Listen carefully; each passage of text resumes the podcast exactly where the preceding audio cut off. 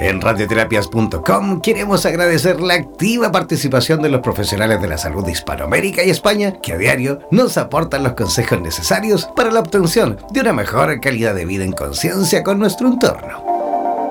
Gracias por ser parte de los más de 30.000 profesionales inscritos en nuestra comunidad. No dejes de ingresar a nuestra página web e infórmate de la posibilidad de ser parte de nuestro staff de locutores o locutoras desde cualquier lugar del mundo. Somos la radio oficial de los terapeutas y profesionales del área de la salud presentes en 32 países a través de nuestras cuatro estaciones en español, portugués, inglés y ruso. Hazte parte de nuestras redes sociales y ayúdanos a construir la red de terapeutas más grande del planeta. Somos Radioterapias. Somos lo que sentimos.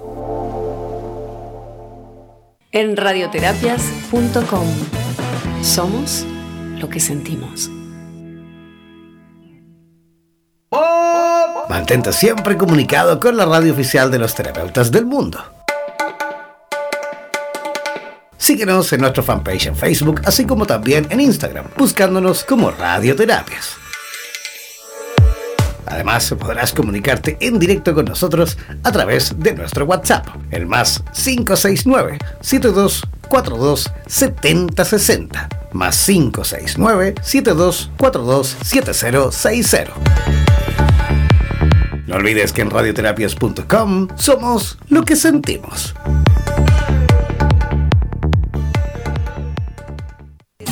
En radioterapias.com somos lo que sentimos.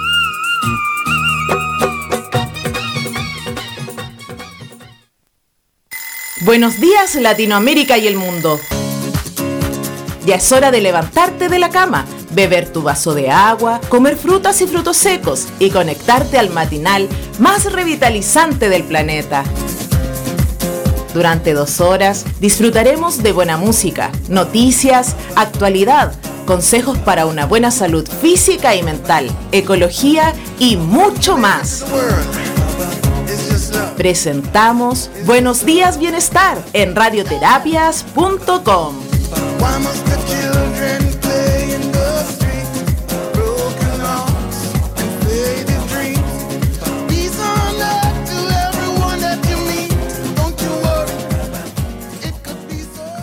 Hola, ¿cómo están? Muy buenos días, comenzando y arrancando este estreno especial ¿ah?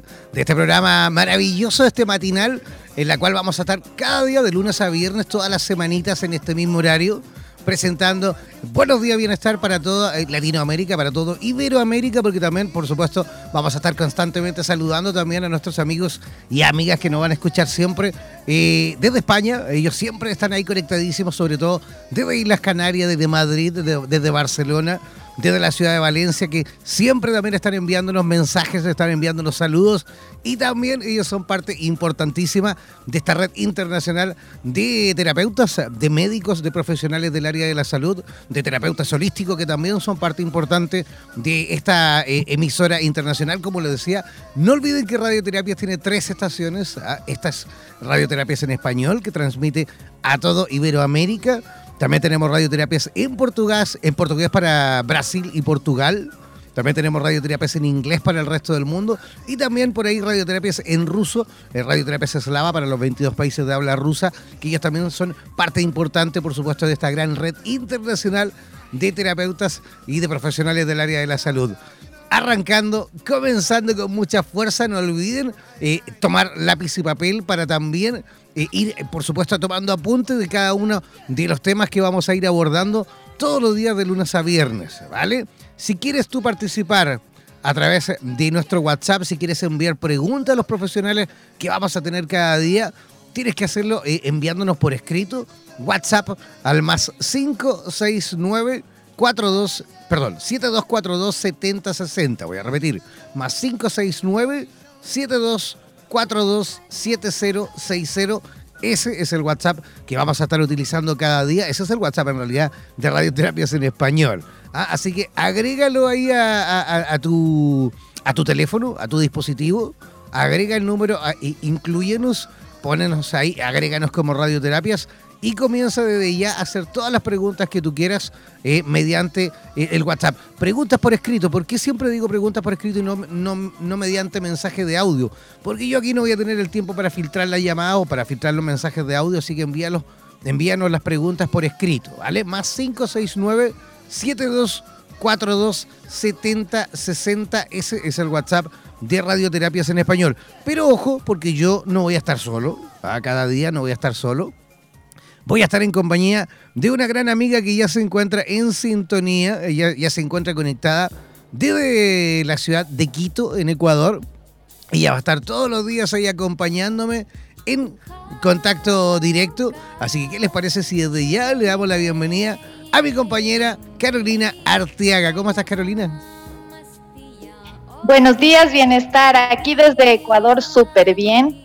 Creo firmemente en la medicina basada en la evidencia, pero también en la medicina basada en la diferencia y en la experiencia, en una medicina humanista que contenga investigación, porque si lo pensamos bien no existen enfermedades sino enfermos. Es por eso que el día de hoy tenemos un tremendo programa y tienen que estar conectados con nosotros. El día de hoy me llamó mucho la atención que en algunos pacientes con tumores muy localizados, la radioterapia puede obtener curaciones de hasta el 80 y el 90%. ¡Wow! Y en enfermedades más avanzadas, la radioterapia contribuye a controlar el tumor, a aliviar los síntomas y prolongar la supervivencia.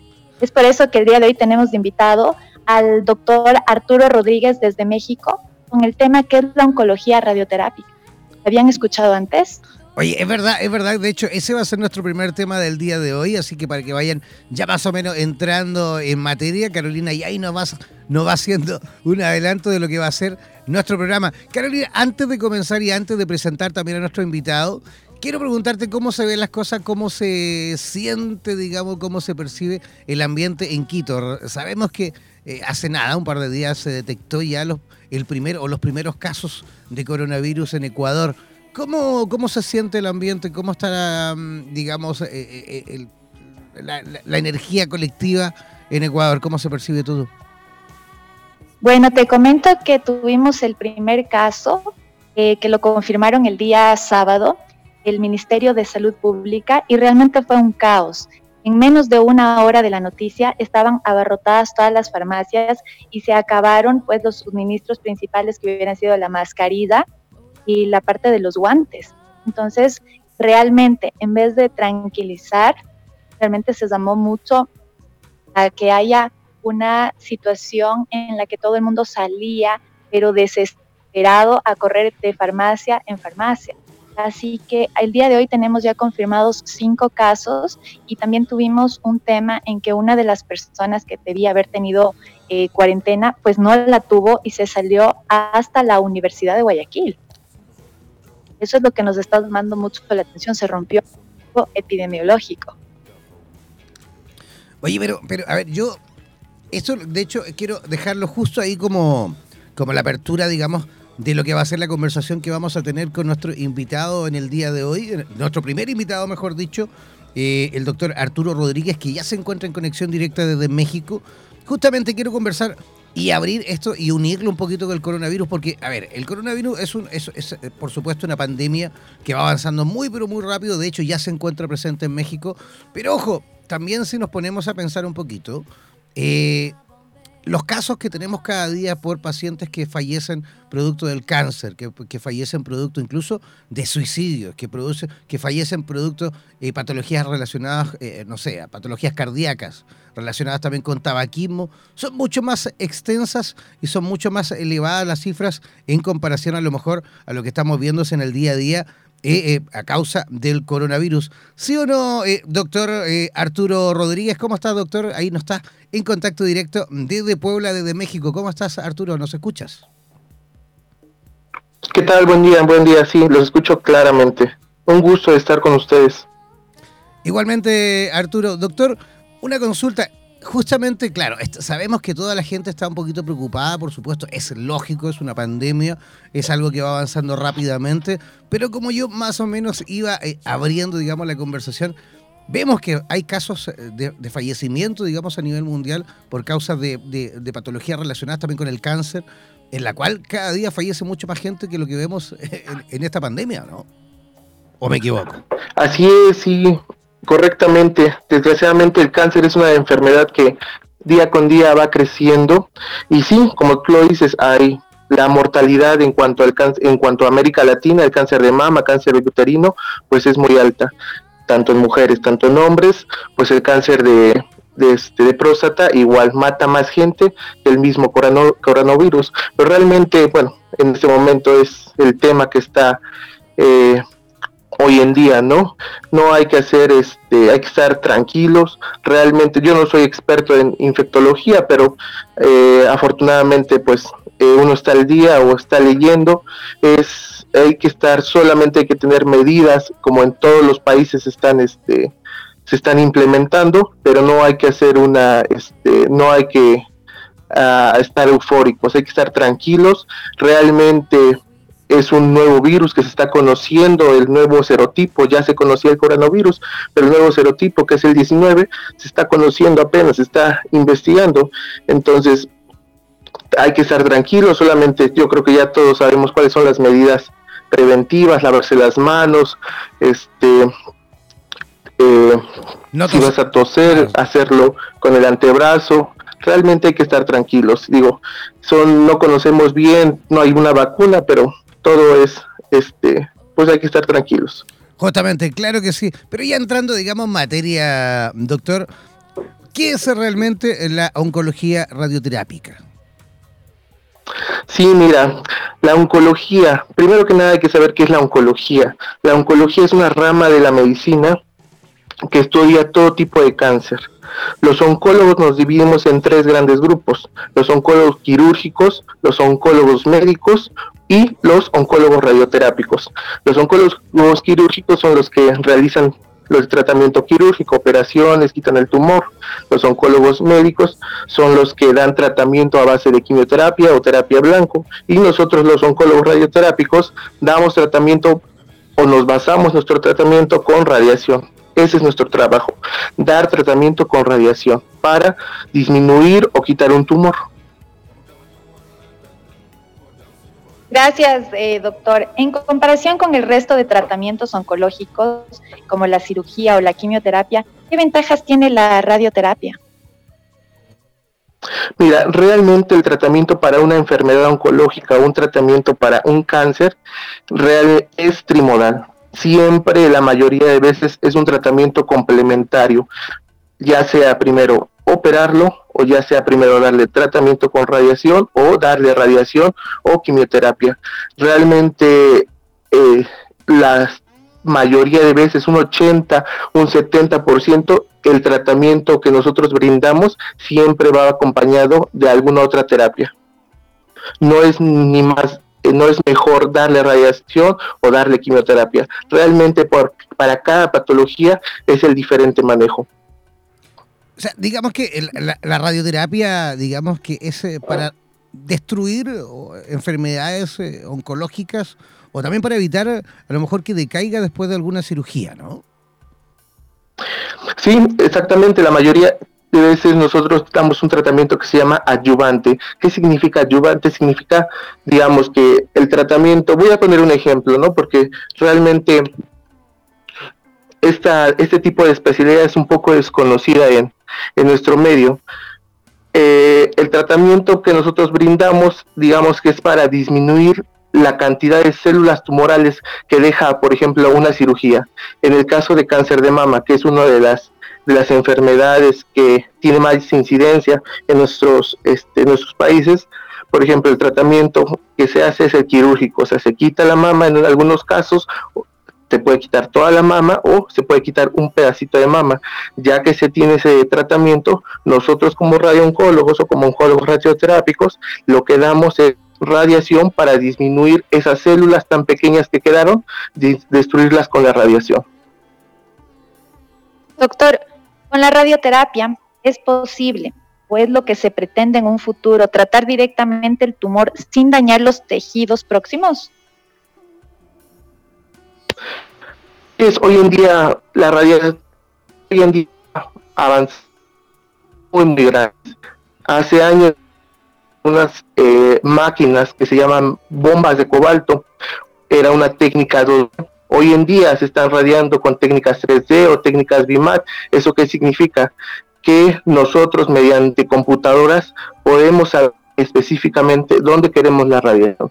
Realmente hoy en día la radiación es muy segura y con la tecnología que se tiene y con la tecnología que se está descubriendo, la radiación es bastante segura. Donde queremos dar la radiación, hay toda una serie de software, de computadoras que nos ayudan, nos facilitan a solamente dar en ese punto específico la radiación. Perfecto. Oiga, doctor, y digamos de ese amplio y tremendo abanico, digamos, de posibilidades, o mejor dicho, ese abanico gigantesco de tipos de cáncer. ¿Cuál es eh, eh, el cáncer más común en el cual se utiliza esta técnica?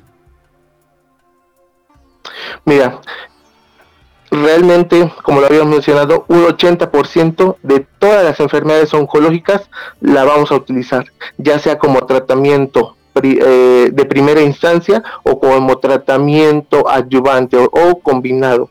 Realmente siempre va a ser un tratamiento integral, quirúrgico, oncólogos médicos y los oncólogos radioterápicos, pero nosotros como radiooncólogos podemos intervenir en eh, o que es donde se ha, que se beneficia más el tratamiento con radiación en pacientes con cáncer de eh, ya sea de cuello o cabeza o también nosotros intervenimos mucho en el cáncer cervicouterino. Doctor, estamos hablando que también podemos utilizarlo en cuidados paliativos. Así es, exactamente. Nosotros también tenemos una gran intervención en cuidados paliativos. ¿En qué, en qué, qué significa paliativos? Paliativos significa mejorar la calidad de vida. Paliativos no es, si nosotros decimos un paciente que es en cuidados paliativos, no significa que este, se va a morir el día de mañana. Cuidados paliativos es paciente aquel que deseamos mejorar la calidad de vida. Desgraciadamente, una de las este, una de las complicaciones que tiene un paciente ya con una enfermedad bastante avanzada es el dolor. Entonces nosotros como radiooncólogos o como oncólogos radioterápicos podemos darle tratamiento con radiación y podemos disminuir un 80-90% ese dolor. O en otros casos, por ejemplo, en el cáncer cervicuterino, si tiene un sangrado masivo, si una enfermedad muy avanzada, el tratamiento con radiación hace que disminuya ese tipo de sangrado. Eso es donde nosotros como oncólogos radioterápicos podemos este, intervenir como cuidados paliativos. ¿Y cuáles serían, doctor, los efectos eh, secundarios más comunes de la terapia de radiación? Los que, perdón, no te escuché bien. ¿Cuáles son los efectos secundarios eh, más comunes que podemos observar de la terapia de radiación? Sí, mira, este, como todo tratamiento oncológico tiene efectos secundarios. Uno de los efectos secundarios de la radiación los podemos dividir en agudos y crónicos. Los agudos son los que pasan después del tratamiento, que es de, después de dos semanas. Esos son los agudos. ¿Cuáles son los agudos? La zona donde vamos a radiar, o sea, la mayoría de veces se puede poner roja, caliente, como si fuera una quemadura de sol, puede tener un poco de dolor y depende de cada zona del cuerpo, ¿no? Puede tener algún tipo de reacción. Las crónicas que son las que pueden pasar en años después, pues su principal, este, una de las principales consecuencias es como la radiación tanto ayuda, también puede perjudicar, puede ocasionar una segunda, una segunda tumoración. El, el riesgo de tener con la radiación una tumoración o un segundo primario, como nosotros le llamamos, es menor al 2% pero es un efecto que se puede esperar con la radiación. Otro de los efectos también que podemos esperar con la radiación es depende de cada zona donde vamos a radiar. Por ejemplo, podemos también disminuir, pues, este, si estamos radiando en una zona donde está muy este, cerca a los intestinos, podemos ocasionarle una enteritis, o sea que esos intestinos pueden tener una reacción a largo plazo, pero depende mucho de la zona donde vamos a trabajar. Doctor, en, en tal caso, ¿hay efectos secundarios específicos para la mujer y para el hombre? Sí, No específico, sino depende más que nada de la zona donde vamos a radiar, ya que nosotros solamente radiamos la zona yo había escuchado que en algunos eh, tratamientos se podía tal vez llegar a la infertilidad. Exactamente. Eso, por ejemplo, te lo voy a poner en pacientes con cáncer de testículo, ya sea en el hombre, o pacientes que tengan cáncer cervicuterino, nosotros, nuestro tratamiento va a ser en la zona pélvica. Nosotros tenemos manejamos una dosis, la dosis que nosotros manejamos se llaman Grace, así medimos nosotros la radiación. Las gónadas, ya sean tanto hombres o mujeres, solamente pueden aguantar o pueden tolerar dos Grace. Después de esos dos Grace, ellos quedan infértiles, pero es hay que basarse más en la zona donde vamos a trabajar. Te puse esos dos casos porque es donde vamos a radiar, que es la zona pélvica. Pero si yo a una paciente le voy a radiar un tumor que tiene en la boca, no la voy a dejar estéril. Solamente es donde está cercano a, la pelvis. Pero si a un paciente yo le voy a radiar un caso, un cáncer de mama, no la voy a dejar estéril porque la única zona donde voy a radiar es donde está la mama o donde estaba la mama. Perfecto. Oiga, doctor, ¿y, existe algún tipo de pacientes, o mejor dicho, de cáncer, que, que, que no pueda ser irradiado? ¿Hay pacientes que no pueden ser irradiados? Claro que sí, sí, sí, sí. Esto depende de de dónde se localice el tumor o qué tan tanto beneficio le puedo tener al paciente. Si un paciente está muy, nosotros nos basamos en escalas. Si en esas escalas el paciente está eh, muy deteriorado, que tenga un estado funcional malo, nosotros no damos radiación, ya que también perjudicamos la salud de los pacientes. Entonces, hay patologías que nosotros le llamamos también, son radiosensibles y no radiosensibles. Por ejemplo, un caso, una de la, el cáncer cervicuterino, que es muy común en las mujeres, es muy radiosensible. ¿Eso qué quiere decir? Que dándole radiación va a responder bastante bien. Pero hay otros que son radioresistentes. Por ejemplo, un, este, un sarcoma, que es un tipo de tumor de los tejidos blandos. Entonces, ese tipo de tumores es radioresistente. Lo que necesitamos hacer es subir más la dosis de radiación, pero el cuerpo tolera una cantidad de dosis. Entonces, hay que saber muy bien si eh, puede ser radioresistente o radiosensible. Perfecto. Doctor, adelante Carolina. Una vez finalizada la radioterapia, ¿cuál sería el protocolo de seguimiento? Mira, como todos los tratamientos oncológicos, hay que estar en seguimiento. Por ejemplo, hay que darle consultas cada tres, cada seis meses, exploración física, estudios de imagen, tomografías, resonancias magnéticas, este PET. Realmente un paciente oncológico nunca se va a dar de alta, ya que sabemos que un paciente oncológico siempre debe de estar en revisión, siempre, nunca hay que dar de alta. Lo común que nosotros hacemos en la consulta externa es que mientras está en tratamiento con radiación, nosotros vemos al paciente cada semana. Cuando acaba el tratamiento de radiación, lo vemos cada dos semanas y posteriormente lo vemos cada mes, así hasta cada un año y posteriormente cada medio año, cada medio año hasta cumplir cinco años. después de los cinco años la probabilidad de que regrese algún tipo de enfermedad oncológica disminuye bastante. Perfecto. Doctor, eh, los pacientes que digamos que se someten a este tipo de tratamiento, eh, ¿pasan por alguna, digamos, situación de dolor? ¿La, la radioterapia duele, digamos, en alguna medida?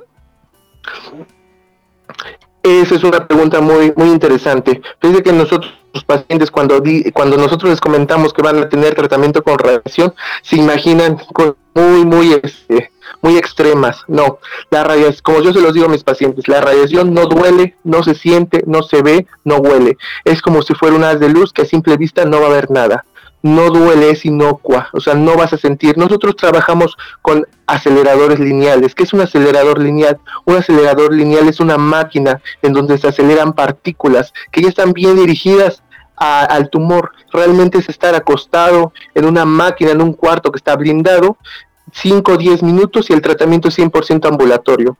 Es una de las buenas preguntas porque nuestros pacientes piensan que es doloroso, que van a quedar radioactivos. Los pacientes no quedan radioactivos. Los pacientes pueden convivir con cualquier tipo de personas, pueden hacer su vida normal. Es una de las ventajas que tiene este tipo de tratamientos, que es bien tolerado, uno de los mejores tolerados que la quimioterapia, ya que nosotros solamente damos radiación en la parte que está afectada la quimioterapia, una de sus, bueno, ellos trabajan a nivel sistémico, que quiere decir en todo el cuerpo, pero es una, los pacientes tienen mucho esa, esa inquietud, ¿no? Que, se, que van a quedar radioactivos. No quedan radioactivos, no duele, no se ve, no se siente. Fantástico. O sea que digamos que un paciente con cáncer que se somete a este tipo de técnicas puede también eh, paralelamente tener una vida completamente normal, ¿no? Exactamente, de hecho es una de las recomendaciones que sigan su vida normal, ya que ellos no quedan radioactivos, pueden convivir con cualquier tipo de personas, pacientes embarazadas de la tercera edad, niños, o sea, quedan, no quedan radioactivos. Es una de las cosas más importantes que deben de tener los pacientes y que yo se los comento en la consulta externa, ya que ellos tienen esa esa este esa inquietud o llevan esa eh, no sé dónde han, han este oído que la radiación se contamina en personas personas no. Nuestro tratamiento no es así. El tratamiento que nosotros damos y todas las técnicas modernas que existen es ambulatorio la mayoría de veces y no quedan radioactivos. Pueden hacer una vida normal. Perfecto. Doctor, ah, adelante. y el tema de los hospitales, la mayoría de hospitales en México ya tiene la parte de oncología radioterápica? Mira, desgraciadamente, eh, si hablamos de América Latina, desgraciadamente no existe tanta tecnología. Yo te puedo hablar de, del país México, ¿no? México, desgraciadamente no tenemos este tipo de tecnología en todos los estados de la República Mexicana. Eh, lo ideal es que por cada un millón de habitantes exista un acelerador lineal. En nuestro país aproximadamente existen de 70 a 80 aceleradores lineales, ¿no? Entonces, desgraciadamente, son, son caros este tipo de tecnología y no, no hay tantos aceleradores lineales. esa es una, es una desgracia. En Europa y en Estados Unidos, en toda este, todas esas regiones, tiene esa tecnología y ellos sí cumplen con la mayoría de, de estándares que sean, sean este, establecidos, pero desgraciadamente en México no, no tenemos, nos faltan aceleradores lineales. Perfecto. Eh, eh, doctor, la incorporación de los avances tecnológicos, ¿no es cierto? La combinación de los nuevos fármacos, de las terapias moleculares, así como el adecuado manejo multidisciplinario de cada paciente, nos están permitiendo diseñar tratamientos más personalizados, más eficaces, menos tóxicos. ¿Hacia dónde piensa usted que se dirige el futuro de la radioterapia en América Latina? Mira, realmente nosotros como tratamiento con radioterapia es muy este es muy está muy bien lo que dices aproximadamente hoy se está personalizando este vas a personalizar el tipo de cáncer por todos los subtipos moleculares que se han encontrado eso es eh, eso es muy cierto. En cuanto a la radiación, nosotros también vamos personalizando cada tipo de personas, ¿no? Lo que nosotros intentamos hacer es igual como sobre una terapia molecular, ¿no? Personalizar qué tipo de pacientes podemos darle más dosis o menos dosis, ¿no?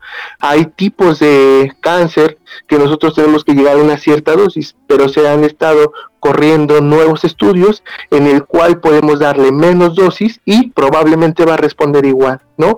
Hacia eso va el futuro de la radiación, dar menos dosis en menos tiempo que se llaman tratamientos hipofraccionados, que es dar es dar más dosis en menos tiempo. A nosotros hacia allá vamos, ¿no? Que el paciente tenga que estar menos tiempo recibiendo un tratamiento con radiación. Ese es el futuro de, de la radiación, ¿no?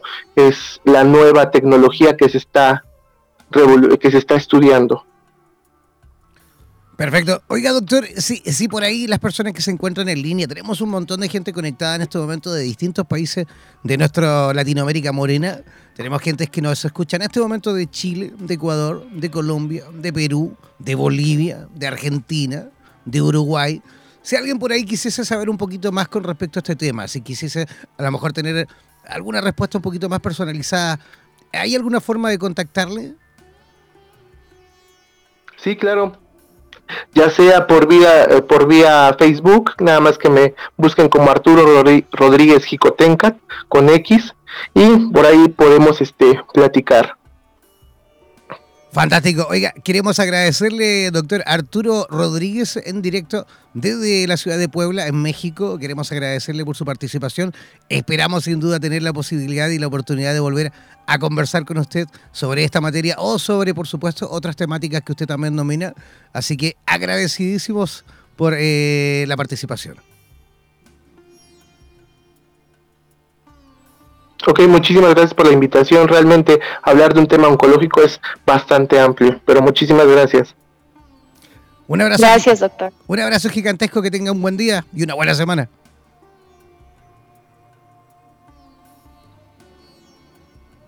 Ya, creo que se cortó por ahí la llamada. Así que ahí estábamos conversando con el doctor Arturo Rodríguez en conexión directa desde Puebla, México. Nosotros vamos a hacer una pequeña eh, eh, pausa musical cortita y apretadita y ya volvemos aquí a Buenos Días Bienestar.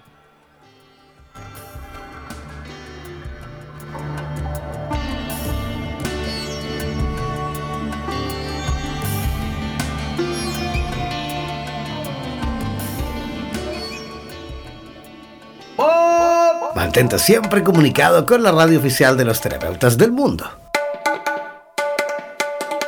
Síguenos en nuestra fanpage en Facebook, así como también en Instagram, buscándonos como Radioterapias. Además, podrás comunicarte en directo con nosotros a través de nuestro WhatsApp, el más 569 7242 7060 más 569 7242 7060. No olvides que en radioterapias.com somos lo que sentimos.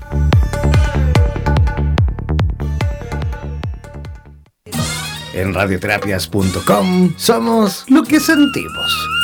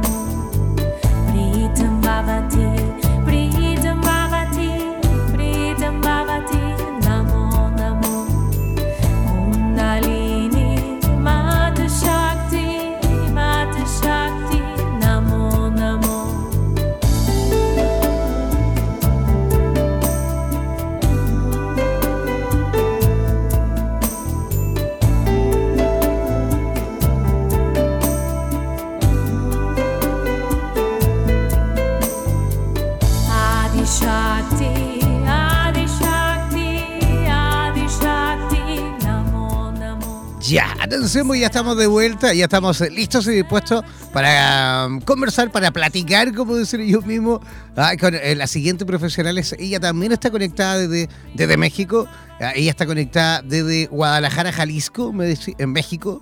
Ella es eh, médico general, pero especializada en em, cirugía general. ¿Qué le parece si desde ya comenzamos a recibir y a saludar, por supuesto, a la doctora Fernanda Curi? ¿Cómo está Fernanda? Hola, buenos días, muy bien, gracias. ¿Y ustedes? Estamos, pero feliz como una lombriz, más a gusto que un arbusto.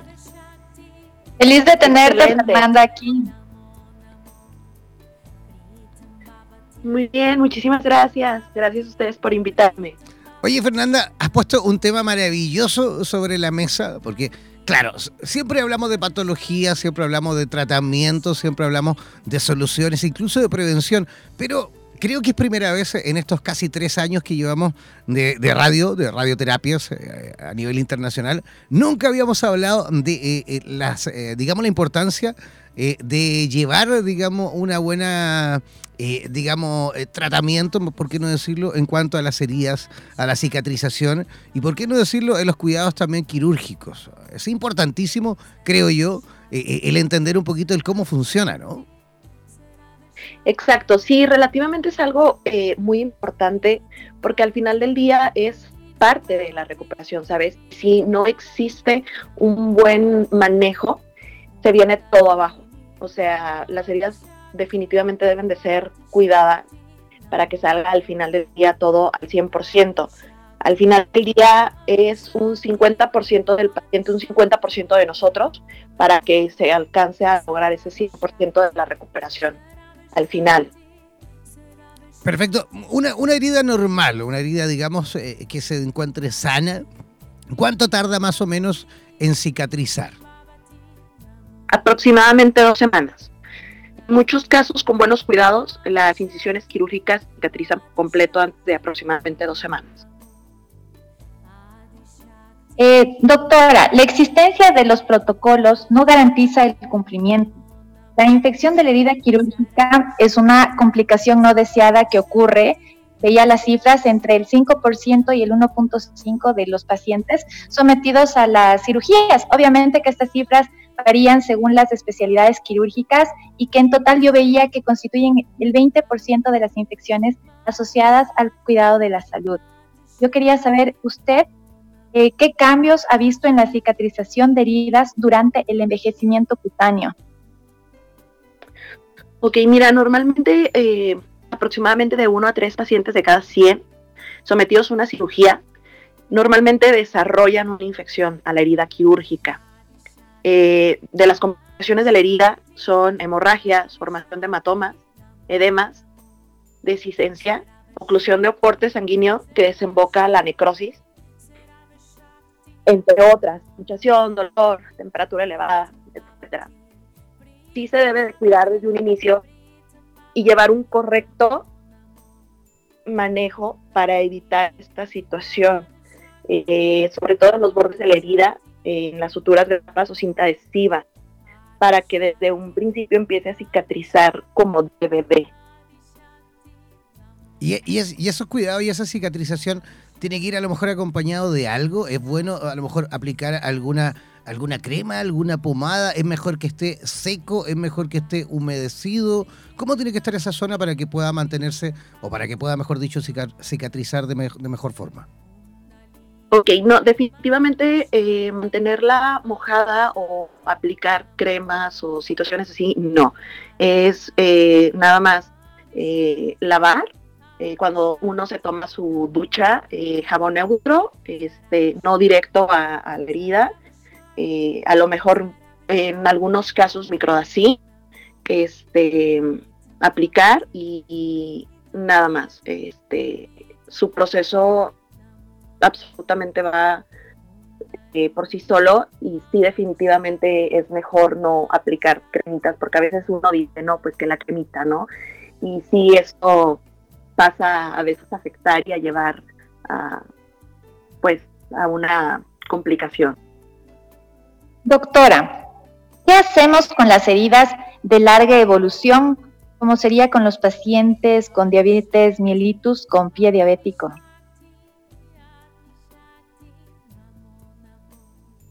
Las, bueno, los pacientes diabéticos se manejan un poquito diferente, eh, ya que definitivamente, bueno, su condición es un poco de más cuidado.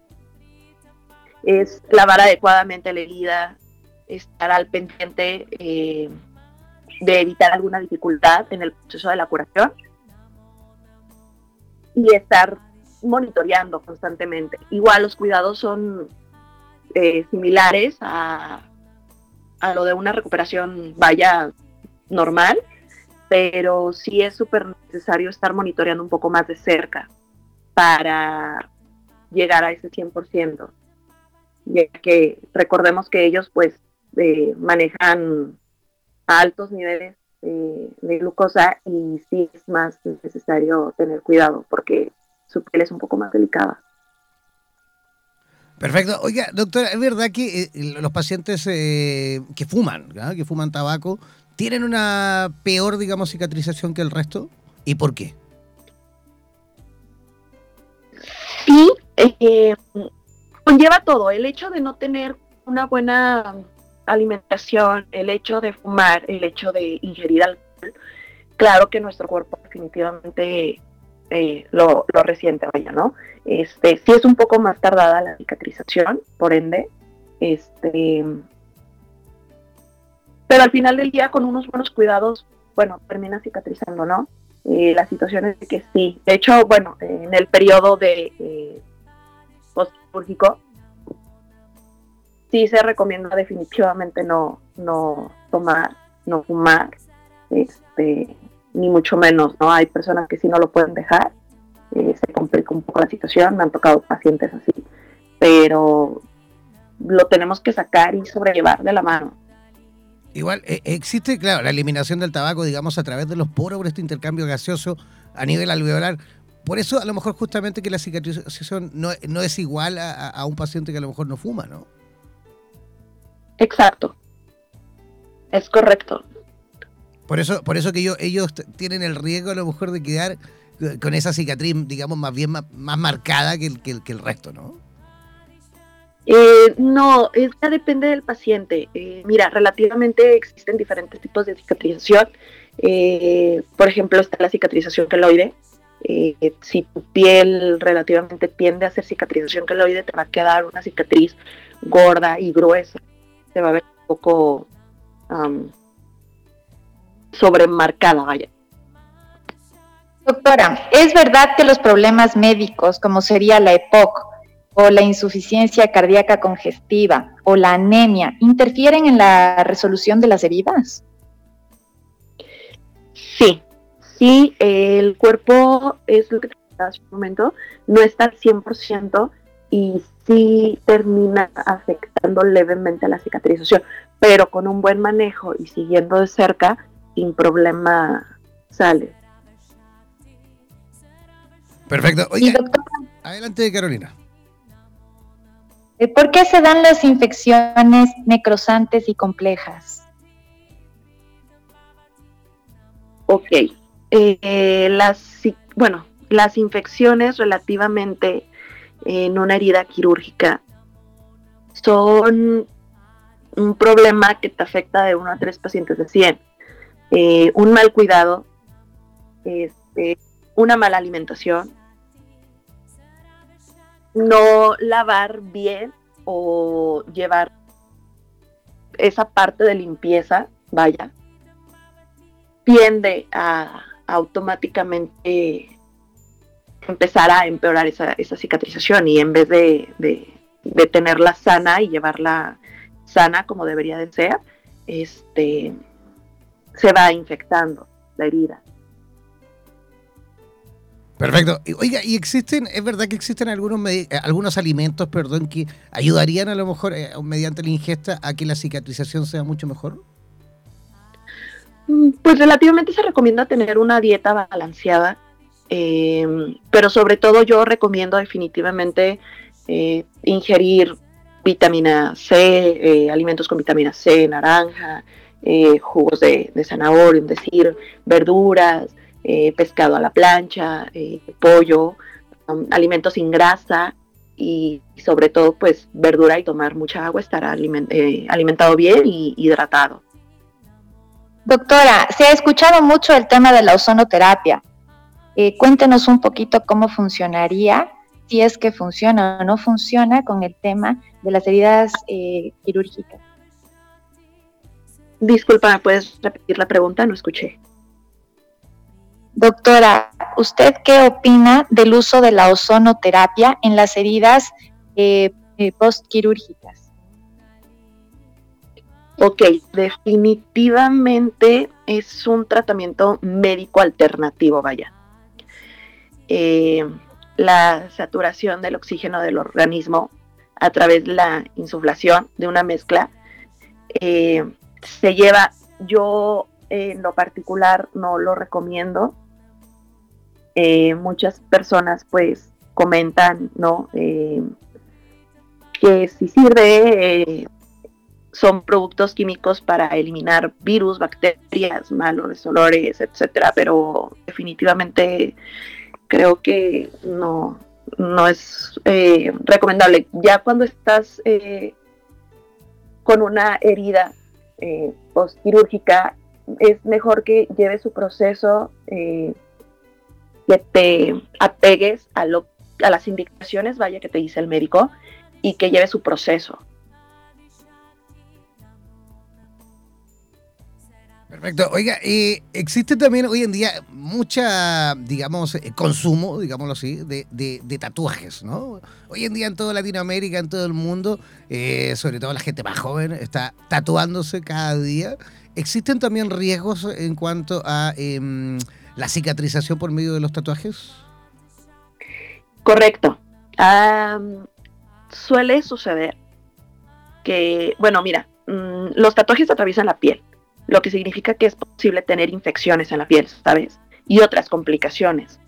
Reacciones alérgicas, infección en la piel, enfermedades de transmisión sanguínea, complicaciones en las resonancias magnéticas.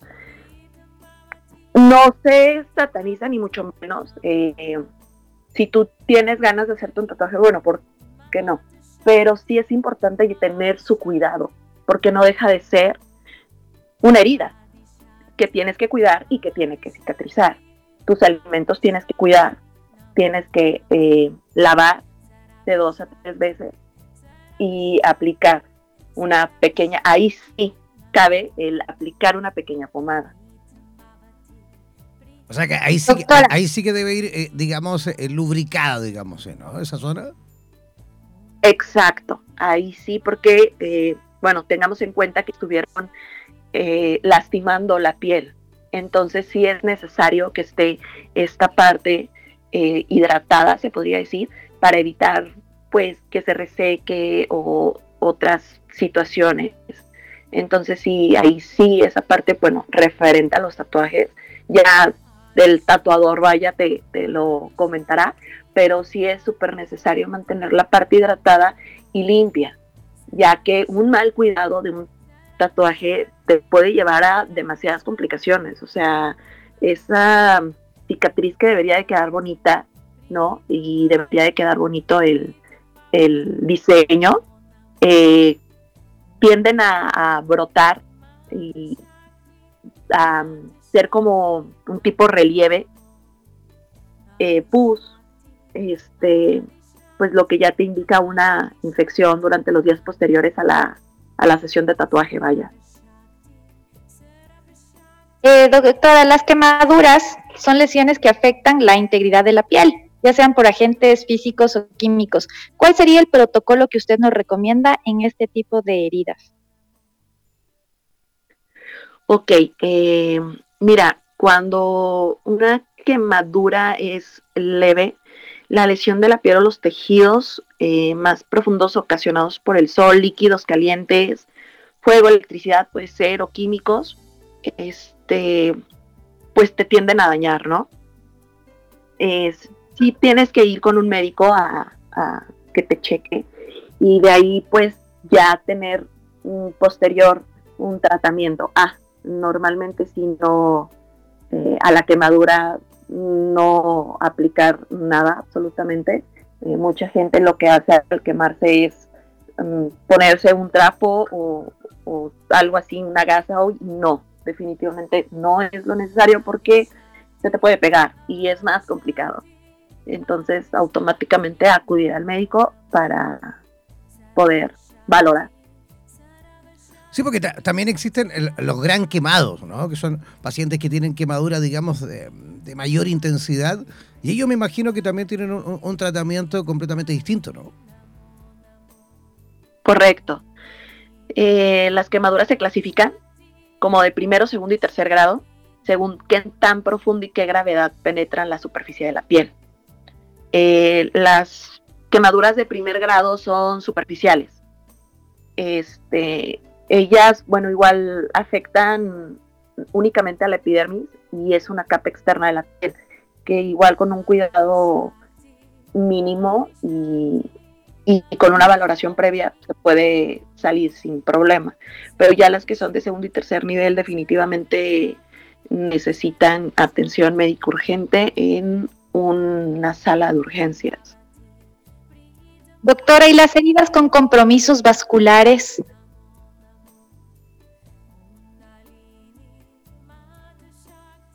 Bueno, ¿se corta? Doctora, ¿y las heridas con compromisos vasculares? Ok, eh, mira, eh, los traumas vasculares, eh, estamos hablando de que es una lesión vascular, depende del mecanismo de la trombosis, esquinesis o edemis, dependiendo si hay un compromiso arterial, ya eso relativamente lo ve más el, el cirujano vascular, vaya.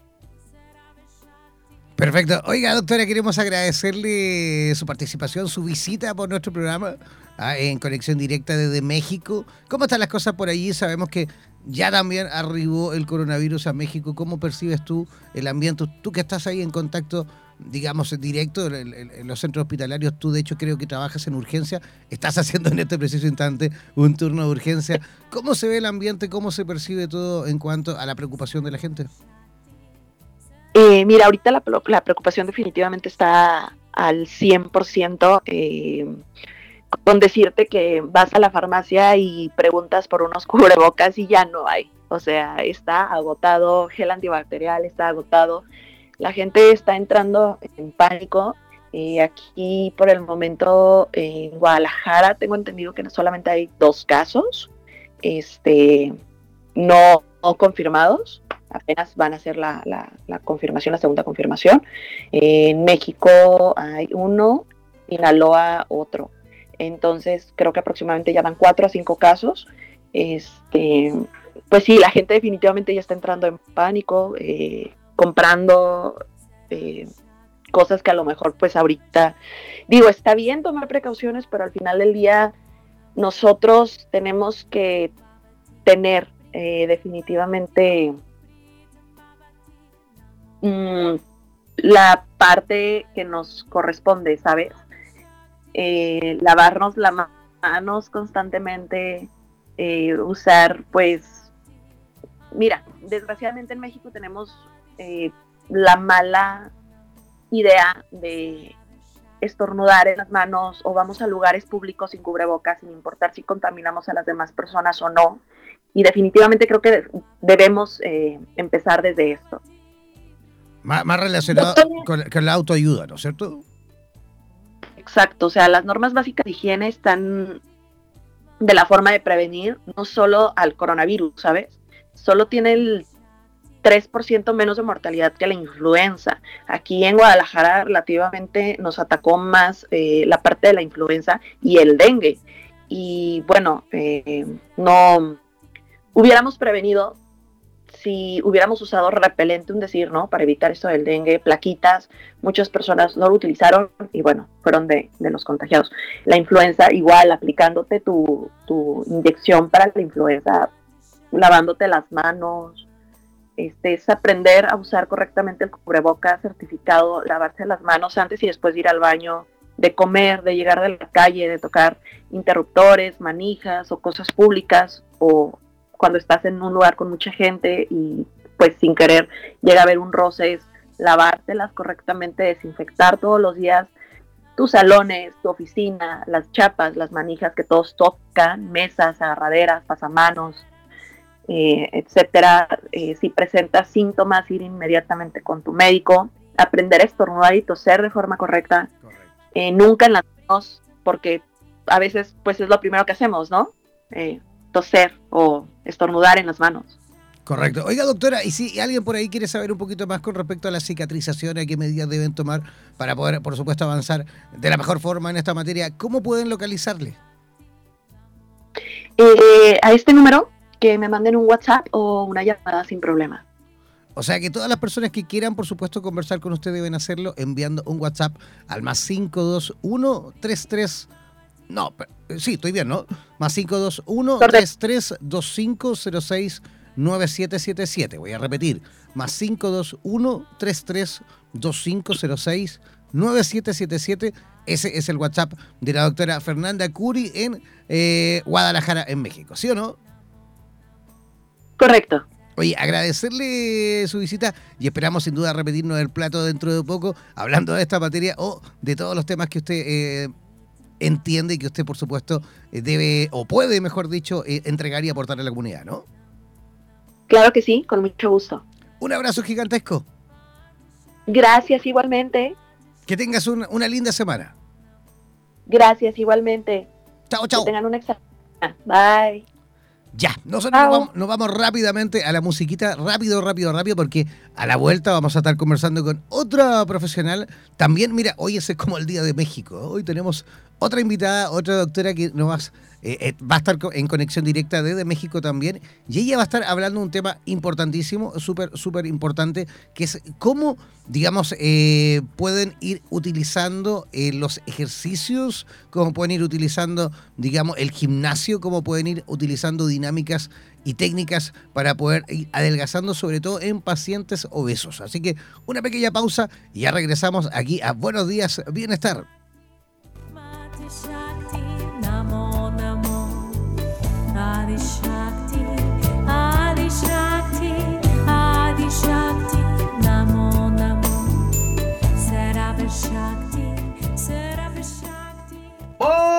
Mantente siempre comunicado con la radio oficial de los terapeutas del mundo. Síguenos en nuestro fanpage en Facebook, así como también en Instagram, buscándonos como Radioterapias. Además, podrás comunicarte en directo con nosotros a través de nuestro WhatsApp, el más 569 7242 7060 más 569 7242 7060. No olvides que en radioterapias.com somos lo que sentimos.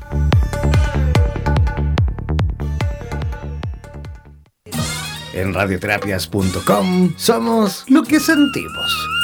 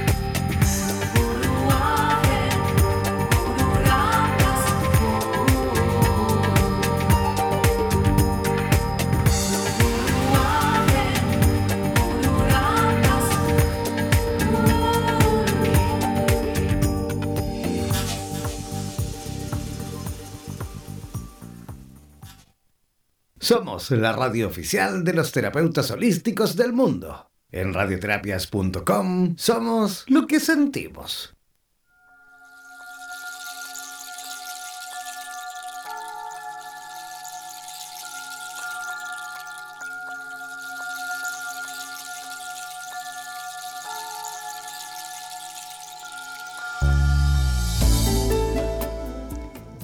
Estamos de vuelta, ya estamos eh, en la tercera parte de nuestro programa Buenos días, bienestar. Oye, quiero recordar el WhatsApp para todos aquellos que quieran, por supuesto, participar mediante preguntas.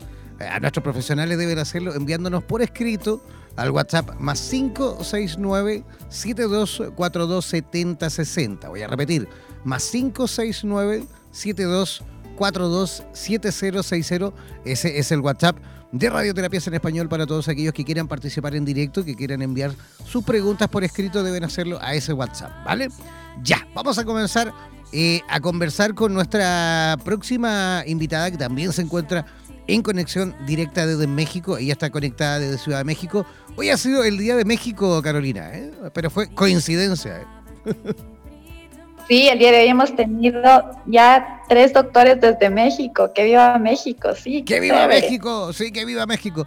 Oye, pero, pero ojo, porque pero fue coincidencia. Yo de verdad no es que me haya puesto a buscar puros doctores de México, sino que, de hecho, si ustedes fijan, se fijan y revisan la cartelera esta semana, tenemos médicos de todos lados. Tenemos médicos de República Dominicana, de Ecuador, de Colombia, de Chile, de México, de Costa Rica también hay algunos. Ah, hay muchísimos profesionales que van a estar participando, pero justo en el día de hoy teníamos digamos, disponibilidad con, estos médicos mexicanos que eh, gentilmente, por supuesto, han querido participar también en el estreno de nuestro programa. Tenemos en conexión directa, como les decía, a la doctora Lorena Bernal, ella de Ciudad de México. Ella eh, es eh, doctora en médico general, egresada de la Universidad de Anahuac en el norte de México, Cuenta con dos diplomados, uno de ellos en nutrición en obesidad y sobrepeso y el segundo en nutrición para adultos mayores. Además es directora de la Sociedad de Estudiantes en Cardiología. Así que le damos desde ya la bienvenida a la doctora Lorena Bernal. ¿Cómo está, doctora? Hola, Lorena, ¿nos escuchas? Ahí estamos teniendo un problemita con Lorena. Lorena, ¿nos escuchas? Parece que no. A ver, vamos, a revisar aquí un poquito. Lorena, ¿me escuchas? Hola. ahora sí que sí, parece que ahora sí que nos estás escuchando. ¿Nos escuchas? Ya. A ver, espérame. Sí, sí. Ahora sí, ¿nos escuchas bien? Sí, perfecto. Ahora sí, Lorena, ya estamos al aire. Queríamos, eh, por supuesto, abrir contigo este tema maravilloso. Es un tema súper importante porque sabemos que la, población a nivel mundial eh, ha ido no solo envejeciendo, sino que también hemos ido engordando, ¿no? Eh, creo que las cifras en cuanto a obesidad, sobre todo obesidad mórbida, a nivel latinoamericano se ha disparado, pero enormemente, ¿no? Sí, de hecho han ido aumentando considerablemente. Por ejemplo, en México, pues somos el segundo lugar a nivel obesidad y sobrepeso en adultos y lamentablemente somos el primer lugar en niños. Entonces sí hemos aumentado bastante. Todo esto a consecuencia sobre todo de la facilidad que tenemos para adquirir cierto tipo de comida, en este caso, por ejemplo, comida rápida, comida que realmente no nos nutre y también pues por el alto costo que la comida como tal que nos llega a nutrir nos impide que la consumamos. Doctora, la obesidad es actualmente un tema de interés mundial, considerado una enfermedad de proporciones epidemiológicas, no solo en los Estados Unidos, sino alrededor de todos los países, ¿no? A su vez es un factor desencadenante de patologías graves, estamos hablando de la diabetes, enfermedades cardiovasculares, hipertensión, trastornos y la función reproductiva en las mujeres, algunos tipos de cáncer y también vemos que la obesidad puede ser causa de sufrimiento, de depresión, de comportamientos de rechazo social que perjudican la calidad de vida. Por favor, ¿me puede clasificar la obesidad? Claro, bueno, mire, en general la obesidad y el sobrepeso son dos cosas completamente diferentes. La Organización Mundial de la Salud nos la define como la acumulación anormal o excesiva de grasa que puede ser perjudicial para la salud Nosotros como médicos tomamos una medida que se llama índice de masa corporal, en el cual nosotros nos definimos según cierta cantidad. Con eso nosotros vamos viendo qué tipo de complicaciones pueden tener. En este caso, como bien lo dijiste, sí se pueden complicar con cierto tipo de cáncer, como es el cáncer de mama, el cáncer de colon, el cáncer de endometrio, asociados también a lo que es la diabetes mellitus y sobre todo a lo que es el síndrome metabólico. Tanto el sobrepeso como la obesidad nos pueden causar cualquiera de estas enfermedades, sin embargo está más ligada a lo que es la obesidad. ¿De qué depende que vayas a presentar ese factor? Viene también eh, en general de lo que es tu genética, de los cuidados que tengas respecto a las enfermedades que estás presentando y del apego a tratamiento. Perfecto, o sea, me imagino que se, se, realiza una especie como de medición del perímetro abdominal, ¿no? Y, mediante eso también ustedes pueden tener, digamos, eh, un parámetro eh, en cuanto a, qué tanto, digamos, están excedidos en el peso y qué riesgos también puede tener a lo mejor desde el punto de vista coronario, ¿no? Sí, efectivamente, realizamos lo que es la medida. Realizamos, de hecho, tres medidas. Uno, que es la medición del perímetro abdominal, el perímetro a nivel del cuello también es considerado para personas obesas y realizamos también la medición de los pliegues en cada paciente, dependiendo de si está más elevado de lo normal, en este caso, por ejemplo, mayor a 120 en hombres y mayor a 89 en, en mujeres, se considera ya un factor de riesgo para presentar alguna enfermedad y en este caso sobre todo lo que es el síndrome metabólico. Doctora, ¿la obesidad afecta la vida sexual? Sí, claro. De hecho, la obesidad afecta la vida sexual tanto de manera psicológica como a nivel físico, porque de manera psicológica tiene muchas complicaciones, en este caso, por ejemplo, asociadas a lo que es la depresión, la ansiedad, y se relacionan muchas ocasiones con lo que es disfunción eréctil. Entonces sí, sí nos vemos como tal afectados eh, con respecto a esto. Perfecto. Entonces, en el caso de un paciente, ya sea hombre o mujer, que se encuentra en esta condición, digamos, de obesidad mórbida y que quisiese ya ir, por supuesto, eh, eh, cambiando este estado, eh, comenzando un tratamiento como corresponde, ¿podemos de qué forma a lo mejor incentivar de que este paciente comience a, realizar ejercicio? Porque en su mayoría, me imagino, son pacientes que por, por su condición muchas veces el, tema de la movilidad es un tema para ellos, ¿no? Cuesta mucho que realicen alguna actividad, incluso muchas veces hasta eh, eh, actividades tan simples como el caminar es, es difícil para ellos. ¿Cómo podemos lograr que un, paciente mórbido comience, digamos, desde cero a realizar sus primeras eh, rutinas de ejercicio? Ok, bueno, mira, esto es un tema muy, muy importante porque de hecho no solamente es realizar el ejercicio como tal, sino debemos de complementar en este caso con lo que es un cambio a nivel de vida, por ejemplo, lo que es una alimentación adecuada para que el paciente pueda rendir en el ejercicio y no se sienta además débil. Lo que nosotros recomendamos en un paciente, por ejemplo, depende mucho de la edad. Si es un paciente eh, que tiene de 5 a 17 años, se recomienda aproximadamente 60 minutos de ejercicio por día. Si tiene 65 años y ya tiene alguna comorbilidad, por ejemplo, en este caso diabetes, hipertensión o alguna otra enfermedad, se recomiendan aproximadamente 150 minutos. Ahora, estos pacientes no están acostumbrados, como bien lo dices, a realizar actividad física, entonces no pueden iniciar una actividad como tal que se llaman vigorosas o moderadas. Siempre empezamos con ellos con un tipo de actividad leve, ya que son sedentarios. Con actividad leve me refiero a que pueden empezar con pequeñas clases, sobre todo lo que es yoga, baile y caminata por lo menos media hora. Al paciente siempre lo vamos a iniciar con este tipo de ejercicio, aproximadamente 10 a 20 minutos y empezamos cada día en par durante dos semanas. Posterior a estas dos semanas tenemos que volver a valorarlos nosotros como médicos, ver cómo se sienten, que no tengan algún tipo de dolor, que no se hayan lastimado obviamente con los ejercicios porque no deben sobreexponerse y si todo sale bien con el paciente va a aumentar por lo menos media hora. En este caso, ya cuando aumentamos la media hora, tratamos de anexar otro tipo de actividades, sobre todo empezamos con ellos con las actividades de tipo cardiovascular. Pueden empezar a lo mejor a utilizar lo que es bicicleta y sobre todo para ellos está muy, muy, muy enfocado a lo que es natación, ya que tienen un menor impacto en sus articulaciones. Poco a poco vamos subiendo la intensidad en las actividades hasta que llegamos a donde pueden utilizar ya lo que es peso. Por ejemplo, si nosotros nada más le damos al paciente lo que son actividades cardiovasculares, sí, a lo mejor sí nos va a bajar de peso, pero también se va a empezar a consumir su músculo. Entonces vamos a causarle una alteración mucho más complicada al paciente. Siempre el ejercicio debe de ir acompañado tanto cardiovascular como carga de peso, aunque sea muy, muy leve que es importante aquí, no nos debemos de dejar de llevar, por ejemplo, cuando empezamos a ir a un gimnasio y que ven los pacientes, no es que tal persona carga muchísimo, no, aunque esa persona cargue muchísimo, todos debemos llevar como un proceso lento, de empezar desde la cuerna más chiquita hasta los ejercicios más simples para empezar a perder el peso.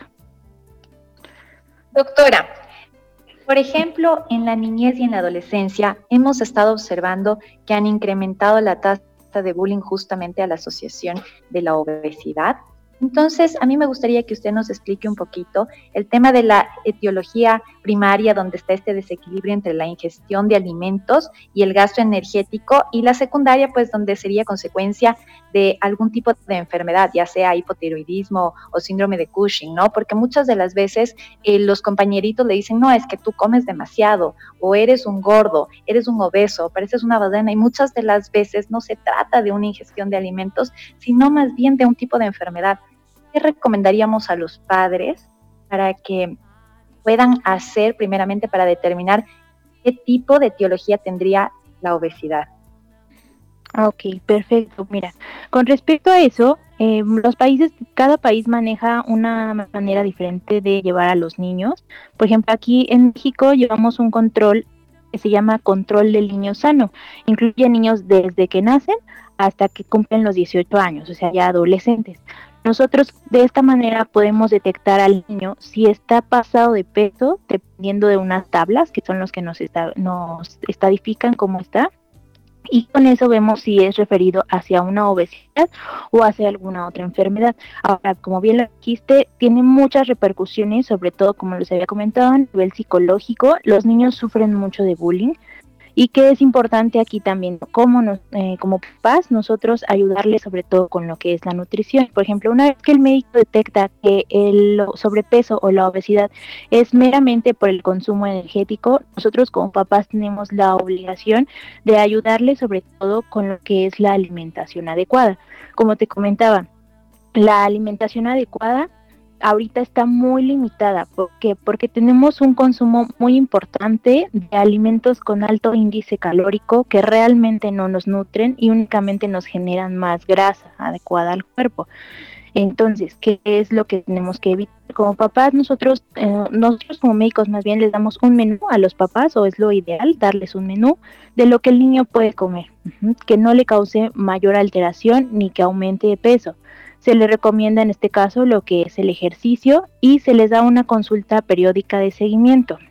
Si se detecta que el niño no es una obesidad 100% por el consumo energético, se les deben de hacer estudios, en este caso, por ejemplo, lo que es el perfil tiroideo, algún otro perfil respecto a lo que es a nivel endocrinógeno, endocrinológico, y posterior a esto nosotros le damos el seguimiento.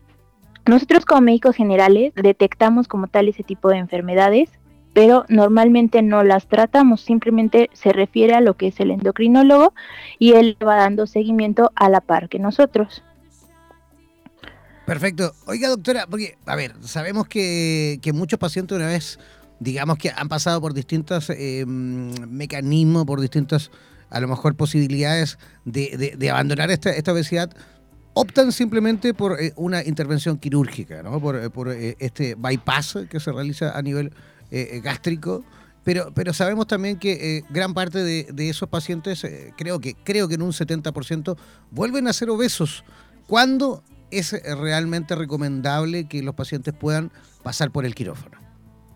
Sí, de hecho tenemos criterios como tal para que ellos puedan ingresar al quirófano.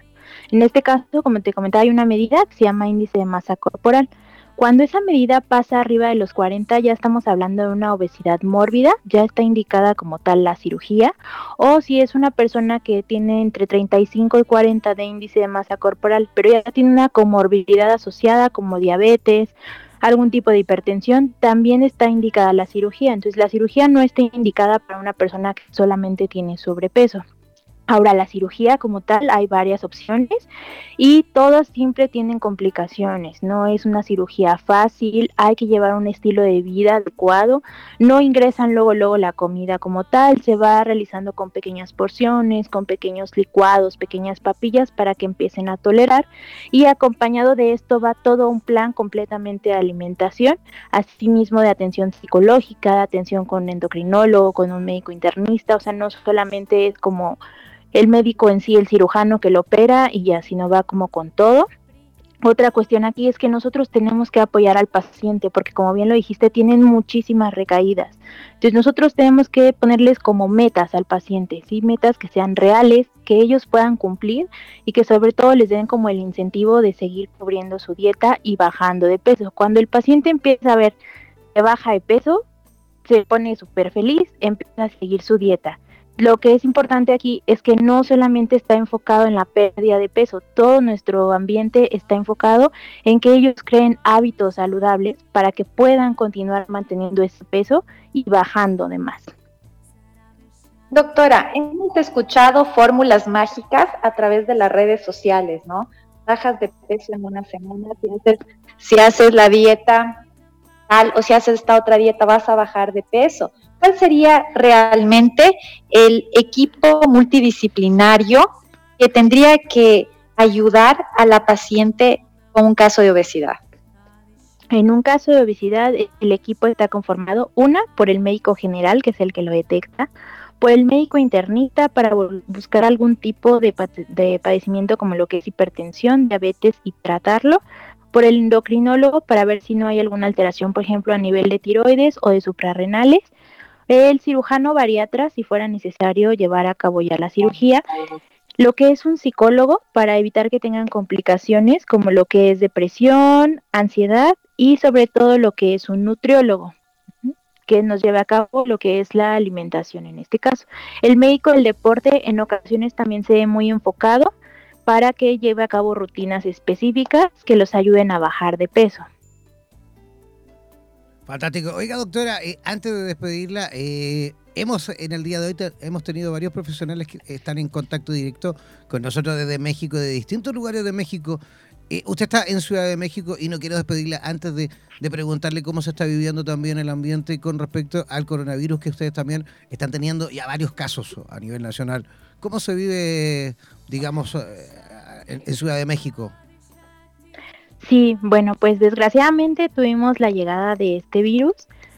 Afortunadamente hemos, estado eh, informando a la población acerca de los casos que se han presentado. Gracias a Dios todos han sido eh, eh, portados, no han sido directamente de aquí, pero sí se están tomando medidas como exhaustivas. En este caso lo que más nos ayuda a nosotros es el cuidado en el lavado de manos sin embargo, pues sí tuvimos la histeria colectiva, que se llama, lo que les comentaba em, la otra doctora que hizo también la entrevista, los cubrebocas están completamente agotados, el gel antibacterial también. Entonces, nada más aquí es cuestión de que la población entienda que sí hay que prevenir, pero tampoco tenemos que caer en esa histeria.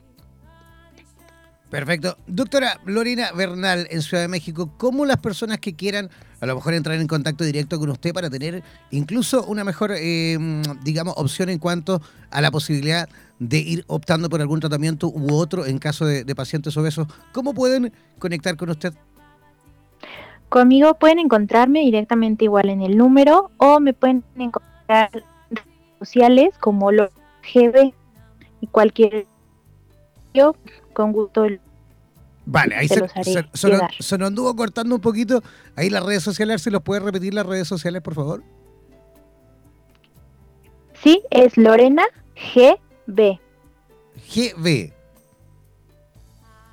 Perfecto. Exactamente. Igual le voy a dejar ahí el WhatsApp para aquellos que quieran ah, contactarse con ella vía WhatsApp. Deben hacerlo al más 521 5547 869786. Voy a repetir, el más 521 554786 9786. Ese es el WhatsApp de la doctora Lorena Bernal en Ciudad de México. Lorena, agradecer tu visita por nuestro programa y esperamos sin duda tener la posibilidad de conversar nuevamente en el futuro. ¿Te parece? Sí, muchas gracias a ustedes. Gracias a ti. Gracias, Lorena. Ya, nos vamos a otra pausa cortita y apretadita rápidamente, porque a la vuelta vamos a estar conversando de otro caso, el último tema del programa de hoy.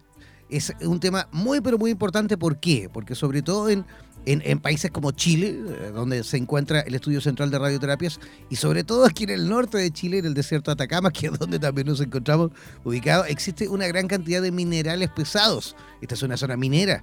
Y vamos a estar hablando eh, dentro de nada, en un ratito, en unos eh, cinco minutitos más, vamos a estar conversando con una gran amiga, una terapeuta chilena, que ella nos va a estar, digamos, ayudando o nos va a dar algunas pistas de cómo poder, eh, digamos, eliminar estos eh, metales pesados. Así que vamos a estar hablando con eh, Patricia Rojas en directo desde Santiago de Chile. Así que nada, una cortita, una, una pausa cortita y apretadita más que todo para realizar ahí la conexión con ella. Y ya regresamos aquí a Buenos Días, Bienestar.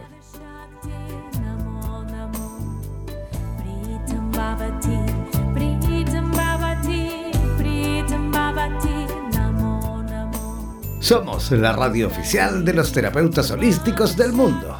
En radioterapias.com somos lo que sentimos.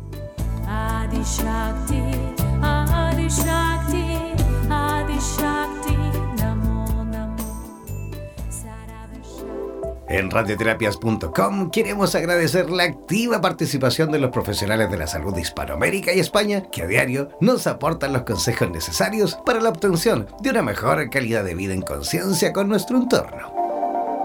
Gracias por ser parte de los más de 30.000 profesionales inscritos en nuestra comunidad. No dejes de ingresar a nuestra página web e infórmate de la posibilidad de ser parte de nuestro staff de locutores o locutoras desde cualquier lugar del mundo. Somos la radio oficial de los terapeutas y profesionales del área de la salud presentes en 32 países a través de nuestras cuatro estaciones en español, portugués, inglés y ruso. Hazte parte de nuestras redes sociales y ayúdanos a construir la red de terapeutas más grande del planeta. Somos Radioterapias. Somos lo que sentimos. En radioterapias.com. Somos lo que sentimos.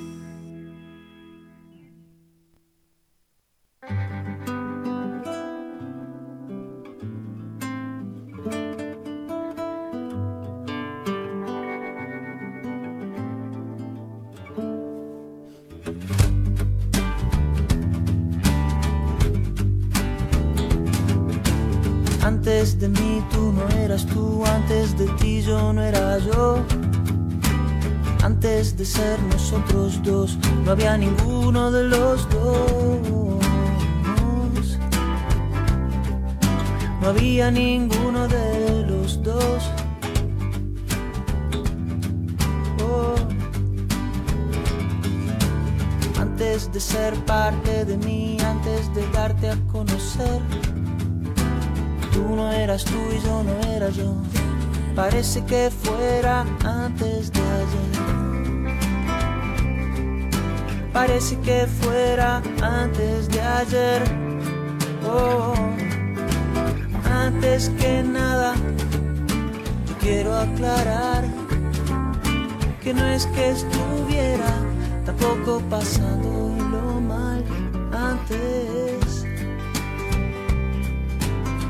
tampoco estaba pasándolo mal antes.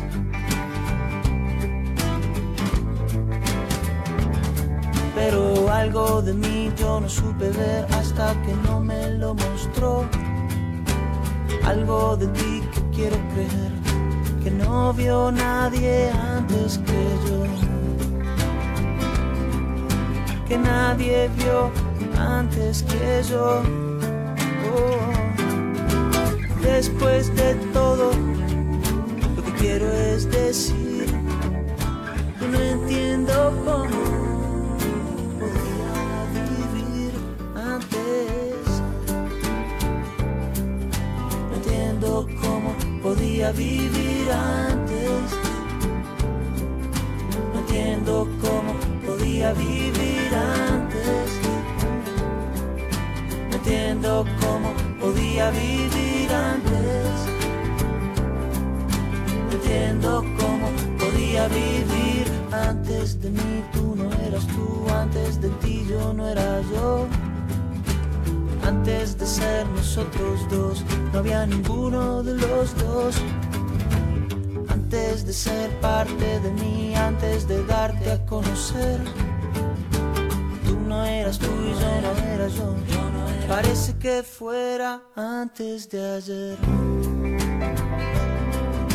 Parece que fuera antes de ayer. Oh, antes de irme, yo debo decir, también pensaba que era feliz antes.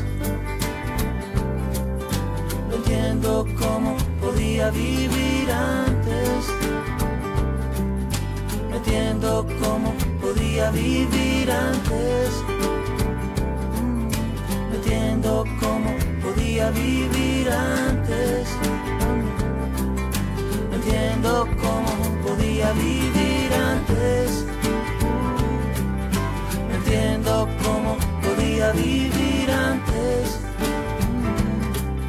No entiendo cómo vivir antes. Entiendo cómo podía vivir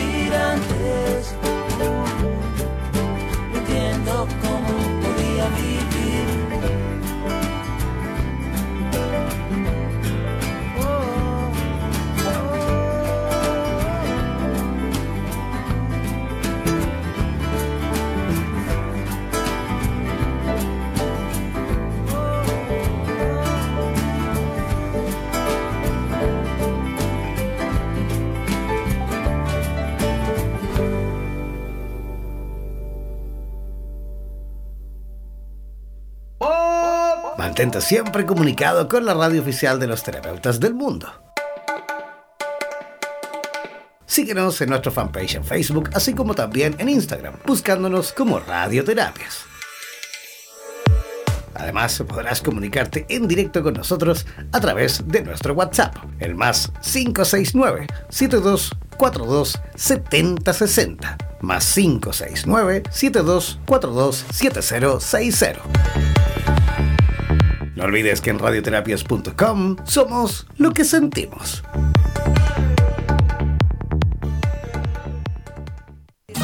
En radioterapias.com somos lo que sentimos.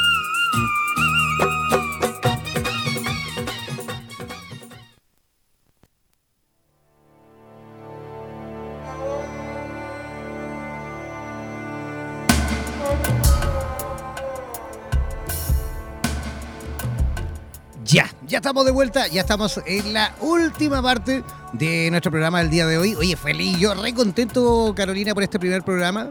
Muchísima gente conectada, muchísima gente escuchando, muchísima gente de distintos países de nuestra Latinoamérica morena. Carolina, tú querías dar algunos eh, tips también de, nutrición antes de pasar al, al siguiente tema, ¿no? Sí, me parece súper interesante. Mira, el cerebro humano absorbe del 20 al 27% de la tasa metabólica corporal total, por lo que el estado nutricional juega un papel importante en la salud mental y una mala nutrición puede contribuir a las enfermedades mentales que están súper ligadas con los temas de obesidad y con los temas de anorexia. Eh, mayor porción de comida está ligada a la depresión, a la ansiedad, al control de los impulsos, a la obesidad y al sobrepeso. A mí me llamó la atención la falta de la vitamina B12 que causa pérdida de memoria, disfunción mental y depresión. O, por ejemplo, que el selenio está presente en las funciones cerebrales, siendo un importante modulador del estado de ánimo. Que el hierro afecta el metabolismo de los neurotransmisores y de las hormonas tiroides. Y el zinc causa inmunosupresión, una causa súper frecuente de depresión y de disforia, que se relaciona con la severidad de la depresión. Entonces, imagínate que los folatos causan fatiga, confusión, demencia, irritabilidad, estos son necesarios para el funcionamiento normal de las enzimas y obviamente lo que yo trato de decir es que necesitamos tener una nutrición correcta y que también se valore los temas de las vitaminas cuando estamos hablando de los trastornos alimenticios. Sin duda, claro que sí. Oye, y lo que también es importantísimo, y me imagino que ella también nos va a poner ahí al día, es la alimentación para poder eh, ir eliminando metales pesados de nuestro eh, organismo. Tenemos a, a nuestra última invitada del día de hoy que se encuentra conectada de Santiago de Chile. Ella es psicóloga clínica, además es investigadora multidisciplinaria en salud integral y también en regeneración celular. Y tiene un tremendo currículum en, un montón de, digamos, de, especialidades relacionadas con las terapias y con la medicina. Así que, ¿qué les parece si ya comenzamos a darle la bienvenida a nuestra amiga Patricia Alejandra Rojas? ¿Cómo estás, Patricia? Muy bien, ¿y ustedes cómo están? Felices. Saludos. Saludos a todos los auditores que escuchan la radioterapia. Gracias, gracias a ti por aceptar nuestra invitación, Patricia. Oye, mira, a modo de introducción, yo algo por ahí comentaba recién. Aquí en el norte de Chile, porque nosotros estamos, el estudio central está ubicado en Copiapó, que es el pleno desierto de Atacama, para los que no, no, están en Chile, para los que escuchan de afuera, esto es en el norte de Chile, pleno desierto. Pero claro, esta es una zona minera.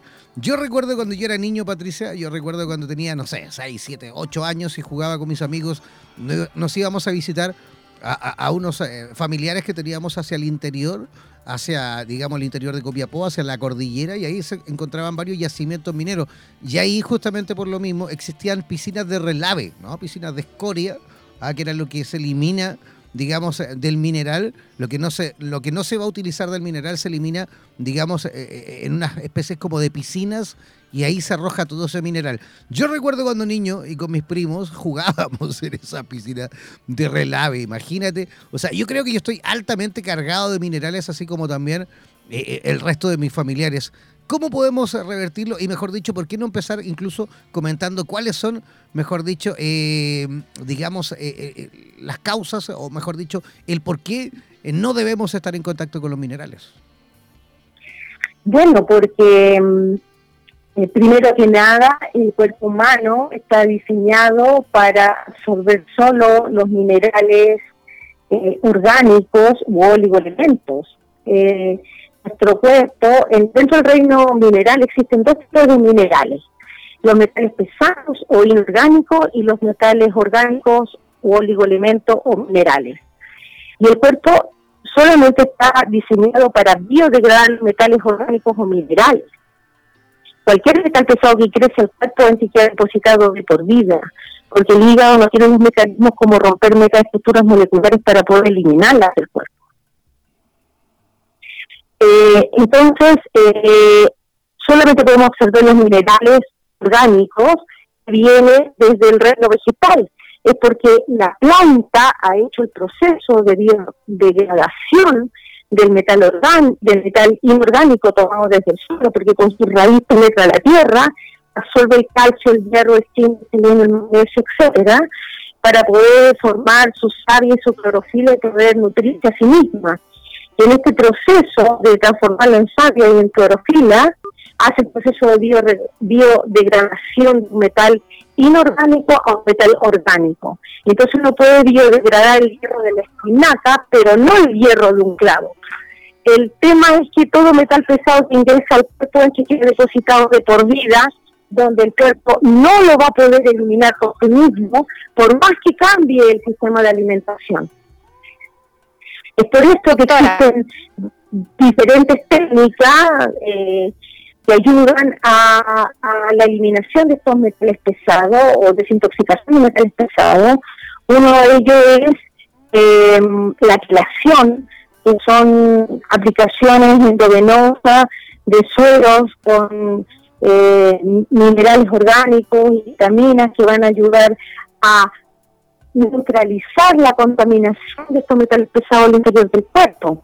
Y tenemos otra técnica que es eh, bastante simple con respecto, bueno, tiene efecto secundario y, está dirigido a, la gran población, que es la desintoxicación iónica o diluvio iónico que ayuda a eliminar los metales pesados del cuerpo. Eh, doctora, ¿qué enfermedades están asociadas a tener metales pesados en el organismo? Bueno, en realidad eh, los metales pesados generan em, un cambio de, pH interno en el cuerpo, eh, generando una toxicidad que queda eh, generalmente el linfa o, el hígado trata de, eliminarla a través de lo que no puede eliminar a través del colédoco lo deja en, la vesícula biliar. Es por eso que eh, la, la vesícula biliar se va llenando de piedrecillas que con el cúmulo de los años y que son microdosis, ¿no? O sea, son eh, un estado pequeñísimo, pero que con el tiempo se van juntando, aglutinando y presionando, eh, formando cálculos eh, hepáticos. En todo caso, el cuerpo trata de, ver y, y, encapsular estos metales con, con formas de colesteroles, etcétera, ¿no? Eh, la toxicidad de metales pesados está asociada sinfín de enfermedades crónicas degenerativas, porque el, el, excedente de los metales pesados en el cuerpo va generando bloqueos a nivel de membranas celulares, donde dificulta la absorción de nutrientes y la eliminación de las toxinas internas de las células de su metabolismo celular. Entonces se van generando excedentes de toxinas a nivel de la linfa o matriz celular. Doctora, adelante. A la larga van a generar enfermedades crónicas degenerativas. Perfecto. Creo que ya a esta altura del partido, e incluso con la tecnología que tenemos, ya podemos percibir metales pesados en niños recién nacidos por justamente por este intercambio que se produce, digamos, entre madre e hijo, ¿no? Creo que a través ya del, cordón umbilical el niño ya obtiene, digamos, por qué no decirlo, se, contamina, digámoslo así, de los metales pesados que puede tener su la madre, digamos, en, su en su sangre, ¿no? En su, organismo. Es así, ¿no? Sí, claro. El, el, feto está siendo nutrido a través de la sangre materna, por lo tanto, dependiendo de la toxicidad y de y de la alimentación que tenga la madre, es lo que va a ir recibiendo también el niño, no solamente la madre, el niño también. Lo que pasa es que los metales pesados se absorben por varias vías la respiratoria es una de ellas, o sea, en Santiago tenemos una polución de smog tan alta que son micropartículas de metales que son suspensión que llegan a generar nubes eh, que impiden a veces ver la cordillera o a ver, eh, no sé, el cerro que está cerca. Eh, y estos metales pesados son absorbidos vía respiratoria, gran parte queda, queda pegado en el pulmón, que es nuestro filtro del aire, eh, pero material particulado mucho más pequeño, como P45, por ejemplo, que es altamente cancerígeno, pasa directamente al corriente sanguíneo y se distribuye a lo largo del sistema circulatorio, en la linfa de los diferentes órganos del cuerpo. También eh, otro, otra, otro modo de absorber metales pesados, digamos, eh, es a través del el agua. El agua de Chile es una, son aguas duras, que por ser un país minero, eh, tiene altos niveles de, de, metales pesados en, en, el agua, ¿no? Y acá en Chile no tenemos plantas purificadoras de agua, tenemos piscinas decantadoras del barro. Y lo que le echan a las aguas es cloro inorgánico, es totalmente tóxico, y le echan flor y la floración. Las aguas eh, en realidad es algo tremendamente tóxico. El primero que ocupó floración de aguas fue Hitler. Provoca el tratamiento de masas sociales de movilidad y manipulación y, y el flúor es altamente cancerígeno y tóxico para el cuerpo humano. Y eso, eh, también lo podemos, nos podemos contaminar, digamos, es posible que, nos contaminemos de, metales pesados mediante, no sé, las cacerolas, la olla, los sartenes. Existe también la posibilidad de que a lo mejor pueda salir, no sé, aluminio, por ejemplo, de este tipo de elementos. Sí, claro, claro. Eh, son cuatro las vías que yo he venido investigando de absorciones de metal pesado en forma inconsciente, porque nadie sabe que estamos eh, están ingresando nuestro cuerpo metales pesados. La, los son los instrumentos. La olla de aluminio, por ejemplo, se sabe que el aluminio genera neuropatías como Alzheimer, demencia senil, Parkinson, por eso ha ido cambiando, la industria ha ido cambiando desde ollas de aluminio y teteras de aluminio por teteras de acero inoxidable, eh, y ollas de acero inoxidable. Pero hay muchos instrumentos también que van generando metales pesados, como por ejemplo la utilización de plásticos en, contacto con los alimentos. Por ejemplo, tenemos cucharones de plástico. Hay un montón de instrumentos que son de plástico que se ocupan en la, en la cocina, desde el Tupperware, eh, desde, no sé, desde la plástica eh, que también se van quedando pegados, y lo otro que también hay mucha gente que cocina con la luz a que la luz se va eh, desprendiendo cuando la pones al calor y está quedando impregnado en los alimentos. En los plásticos, eh, todos los plásticos más allá hay algunos que son más contaminantes que otros, pero todos los plásticos terminan generando dioxina y la dioxina por definición es cancerígena, eh, sobre todo cuando el plástico se eh, toma contacto con el calor.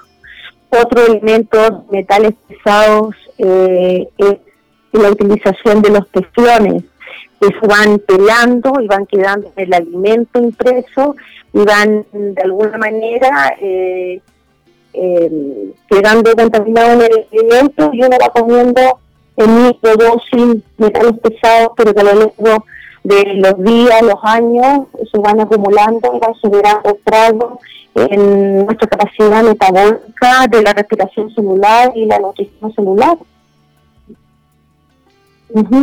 Doctora, ¿es mito o verdad que los metales pesados en el organismo están asociados al cáncer? Por supuesto, porque, a ver, el cáncer es la última degeneración celular al punto de, generar el código genético, para que el código genético mute. Eh, y eh, el cáncer es la última degeneración. Antes de tener cáncer, el cuerpo ha hecho un montón de enfermedades crónicas degenerativas previos como para tratar de defenderse. El cáncer está asociado a una asfixia celular otro Heinrich Balbur, en el año 1931, eh, le dieron el premio Nobel de Medicina por descubrir los causas del cáncer y él demostró que basta una célula que falta un 40% de oxígeno durante 24 horas, esta célula, en vez de esperar morir asfixiada, va a cambiar y mutar de aeróbica a anaeróbica, donde se va a comenzar a y, digamos la, energía vital, que ya no va a ser el oxígeno, la va a tomar del excedente de los azúcares y, hace un proceso de glicol quemando el azúcar y generando energía. Un mm, un tercio de energía de lo que sacaría del oxígeno que se vuelve inmortal frente a un medio hostil. Eso es un fenómeno tumoral que que, que termina desencadenando el cáncer, porque el fenómeno tumoral eh, también dentro de la medicina alópata le llaman aquí nódulos, nódulos, adenomas, retículos, adenoides. Eh, son todos fenómenos tumorales que son cancerígenos. Es cuando una célula se arranca del patrón genético y se desnaturaliza al punto de la degeneración, es un fenómeno moral y, eso es el inicio de un cáncer. Y, y, en la misma en la misma línea, ¿qué, tan cierto o, mito es en, que las personas o los niños que nacen justamente con autismo y con déficit atencional también puede ser que sea, eh, digamos, consecuencia de una ingesta de metales pesados? Bueno, lo que pasa es que el niño cuando está en estado fetal eh, está absorbiendo todo, todo lo que la madre está comiendo. El problema es que no nos, no nos han educado en cómo nutrir nuestro cuerpo en forma adecuada y en hacernos las mantenciones correspondientes a a mantener limpio y, y desintoxicar nuestros órganos. O sea, la cultura nos enseña a hacer mantención a nuestros, a nuestros autos, a nuestras casas, nuestros computadores, pero nunca nos dice que tenemos que también hacer mención al vehículo de nuestra alma, que es nuestro cuerpo. Y en nuestro cuerpo también tenemos varios filtros. El colon es uno de los órganos fundamentales que hay que mantener limpio y es por eso que a lo largo de toda la humanidad, en las diferentes culturas, eh, ha limpiado el colon desde el hombre hombre. Eh, porque es uno de los órganos más tóxicos eh, que tiene el cuerpo y que va contaminando al organismo. Pero también el hígado representa nuestro filtro del aceite, eh, haciendo una analogía en un auto, eh, riñón alude al filtro del agua y el pulmón es nuestro filtro del aire. Eh, y no dicen que tenemos que mantener limpios los filtros para que puedan seguir eliminando toxinas. Y por eso, después de los 40 años, cuando estos filtros se empiezan a ensuciar, eh, no eliminan las toxinas necesarias ni, pertinentes, porque estos filtros están sucios y el cuerpo empieza a meter la toxina de nuevo hacia la linfa o hacia la matriz extracelular, el sistema básico de Fischer. En la medicina le han dado varios nombres diferentes eh, acumulándolo y después de los 40 años, cuando empieza uno a sentir el peso del año y, en algunos casos la gente acá en Chile le dice, uy, de repente me tengo el viejazo porque ya me siento más cansado, más agotado, no tengo ganas de hacer nada, se deja la energía vital. Y, y es porque en el cuerpo hay un excedente de toxinas que no permiten ser eliminada adecuadamente y eso impide la oxigenación y la nutrición celular en forma óptima. Perfecto. Oiga, para ir despidiéndola y así cortita, en un minuto, por favor, eh, yo creo que moraleja, comenzar también a cocinar a lo mejor en recipientes más de vidrio, ¿no? Sí, también los microondas, por favor, porque de calentar en microondas eh, eh, el, sistema de calentamiento por radiación y radiación por definición es cancerígena.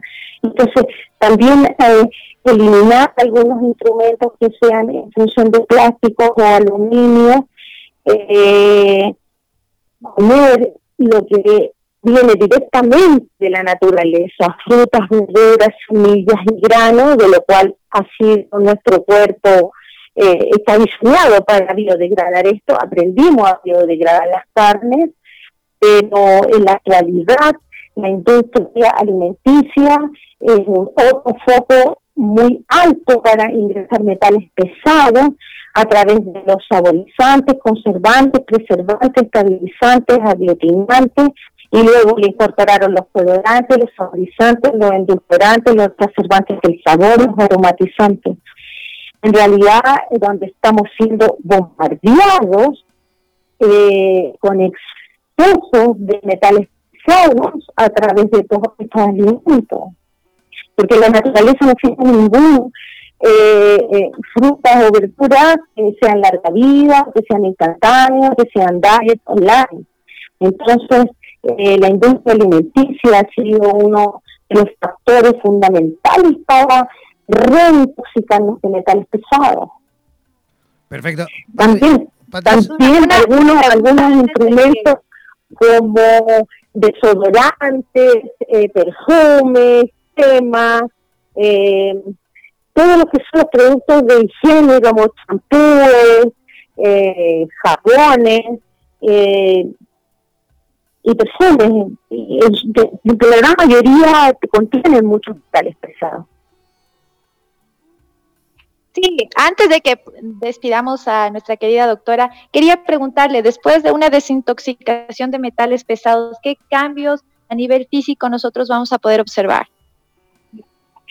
Bueno, cuando hay patologías crónicas degenerativas y que vienen los pacientes muy complicados de salud, que con insomnio, con dolor generalizado, lo primero que sienten es un alivio, se sienten más, más livianos, se sienten más eh, relajados, después de una tercera sesión logra superar un insomnio, eh, van, van sintiéndose más relajados y con un poco más de energía, pero no es la única técnica ni terapéutica que se debería hacer en patologías crónicas degenerativas. Ahora, eh, permite sentir una liviandad en las piernas. Eh, eh, el tratamiento de desintoxicación de metales pesados consiste en poner los pies en agua limpia y a través de un, aparato que es un desintoxicador iónico que tira y que, que, la RAI tira iones negativos al agua, uno pone los pies en el agua y una pulsera que, se la pone en la muñeca y eso le permite abrir la membrana celular de la dermis y, de las células para permitir empezar a eliminar las toxinas desde dentro del cuerpo hacia el agua porque los el, el, el arraigo tira iones negativos atraen como imán a todas las toxinas que están al interior del cuerpo que son eh, eh, cationes que son en positivo y que y que los atrae como imán desde mayor concentración a menor concentración. La técnica científica que explica este fenómeno se llama bioelectrólisis. Perfecto. Patricia, las personas que quieran localizarte, ¿cómo pueden hacerlo? Bueno, nosotros estamos en Medison, Centro de Medicina Biológica y Ozonoterapia. Estamos ubicados en Andrés de Fuenzalidas 22, oficina 903 en Providencia, Santiago. Y pueden llamarnos también a nuestros teléfonos, que es el 22 2340797 o a nuestro celular, que es el más 569 9730 9878 o también revisar nuestra página web que es www.medisone.cl y también tenemos un canal de YouTube donde ahí hay algunos eh, testimonios de algunos pacientes nuestros y estamos empezando a hacer eh, unos videos de diferentes técnicas terapéuticas que estamos ofreciendo en nuestro centro médico que no somos especialistas en desintoxicación y regeneración celular a partir de la limpieza y desintoxicación y reparamos y regeneramos con oxigenación y nutrición celular. Perfecto. Oye, un millón de gracias, Patricia. ¿eh? Cuando gusten, eh, estamos eh, aquí abiertos a poder eh, educar también a nuestros pacientes y enseñar cómo mejorar nuestra calidad de vida para eh, tener eh, una vida maravillosa, con energía, con vitalidad y poder eh, superar las enfermedades crónicas degenerativas. Esa es la idea. Muchísimas gracias, que tengas una linda semana. Muchísimas gracias a todos los auditores y a ustedes y están haciendo una gran labor porque lo que se necesita es difundir eh, técnicas que sean efectivas para mejorar la salud de las personas y la calidad de vida. Gracias, gracias. Esa es nuestra visión y en eso estamos concentrados absolutamente. Carolina, también, gracias. ¿Cómo las personas que eh, se encuentran en directo desde Ecuador, por ejemplo, y que quieran a lo mejor comunicarse contigo, que quieran tener, digamos, un contacto más directo contigo, cómo pueden hacerlo? Bueno, pueden comunicarse con nosotros al celular al 099 6710613 o buscarnos como Clínica Ángel de mi Guarda. ¿Qué especialidades tienen en la clínica así como rapidito? Bueno, nosotros estamos ahorita con tenemos cardiología, tenemos médicos internistas, tenemos un, una, un tema súper interesante que es mezclar la medicina tradicional con la medicina holística y nosotros lo que queremos es dar un cambio de la filosofía de la salud ¿Qué significa esto? Que nosotros no, que, no creemos que la enfermedad está solo eh, con una visión reduccionista o le pertenece a una sola área, sino que tiene que ser multidisciplinaria, sistémica e integral, tocando los temas físicos, mentales, espirituales y de las conexiones con el mundo. Estamos súper preparados, tenemos 12 especialidades, dentro de las cuales también contamos pues con nuestra área de medicina alternativa. Fantástico. Oye, mañana nos reencontraremos de nuevo en otro programa, así que atención porque tenemos cuatro profesionales que también mañana estarán junto a nosotros explicándonos como siempre y ayudándonos para, como siempre, obtener una mejor calidad de vida en conciencia. Ya comienzo a despedirme. Gracias, gracias, gracias. Gracias Carolina, nos reencontramos mañana. Un abrazo gigantesco a cada uno de ustedes. Que tengan un lindo día lunes, un lindo comienzo de semana y nos reencontramos mañana aquí en Buenos Días Bienestar. Chao, chao, pescado.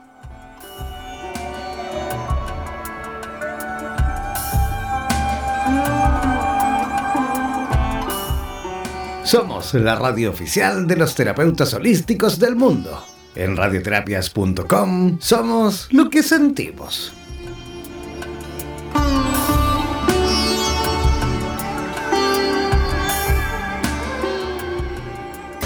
No olvides que de lunes a viernes y en este mismo horario disfrutarás del matinal número uno de Iberoamérica y el mundo.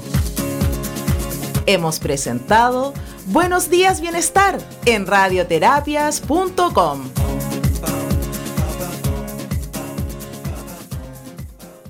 En radioterapias.com somos lo que sentimos. En radioterapias.com queremos agradecer la activa participación de los profesionales de la salud de Hispanoamérica y España que a diario nos aportan los consejos necesarios para la obtención de una mejor calidad de vida en conciencia con nuestro entorno. Gracias por ser parte de los más de 30.000 profesionales inscritos en nuestra comunidad. No dejes de ingresar a nuestra página web e infórmate de la posibilidad de ser parte de nuestro staff de locutores o locutoras desde cualquier lugar del mundo. Somos la radio oficial de los terapeutas y profesionales del área de la salud presentes en 32 países a través de nuestras cuatro estaciones en español, portugués, inglés y ruso. Hazte parte de nuestras redes sociales y ayúdanos a construir la red de terapeutas más grande del planeta. Somos Radioterapias. Somos lo que sentimos. En radioterapias.com somos lo que sentimos. Mantente siempre comunicado con la radio oficial de los terapeutas del mundo. Síguenos en nuestro fanpage en Facebook, así como también en Instagram, buscándonos como Radioterapias. Además, podrás comunicarte en directo con nosotros a través de nuestro WhatsApp, el más 569 7242 7060 más 569 7242 7060. No olvides que en radioterapias.com somos lo que sentimos.